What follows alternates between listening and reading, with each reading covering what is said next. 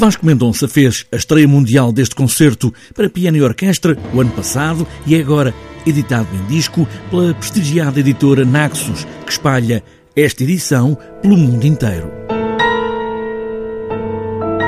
Ter uma editora como a Naxos a, editar o disco significa que o disco é basicamente global.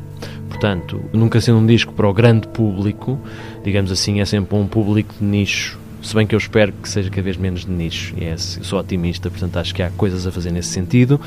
Eh, é sempre um, uma, a estamos a falar de uma distribuição global, mundial, portanto, uh, num certo sentido, havia aqui, aqui, havia aqui duas questões importantes. A primeira era, era importante para mim fazer uma espécie de quase de ponto de situação da minha, do, do meu portfólio, da minha obra, uh, nomeadamente em termos orquestrais. Uh, e reunindo-as com, com, as condições que reuni, que, era, que foram excelentes através do apoio da Fundação Gulbenkian e da, do, do programa Rolex, permitiu-me fazer isto nas condições ideais. Este é o primeiro disco de música orquestral de Vasco Mendonça. A editora Naxo chama-lhe um retrato orquestral. E Vasco Mendonça acompanhou todo o processo até para dar uma outra dimensão sonora ao que se ouve em disco. O trabalho de gravação, de registro de uma chamada gravação de referência, não é? Que é isso que estamos a falar, uh, da primeira gravação de uma série de obras, é uma, um projeto muito particular eu com, com a equipa de, de, de, som, do engenheiro de som, que é o Santi Bargunhó e o Guimarães, desde o princípio uma coisa que nós falámos era muito o som que o disco deveria ter.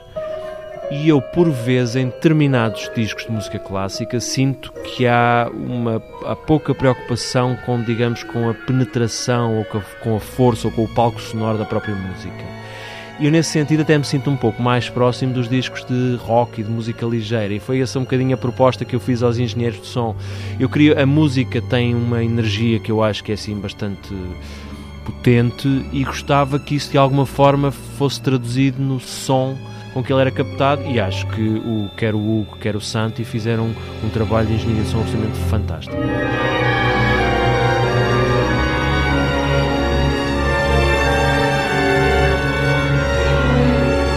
Concerto para piano Step Right Up é uma das três peças deste disco, juntamente com as peças Group Together, Avoid Speech e One Answerable Light, de anos anteriores, aqui com a Orquestra Gulbenkian.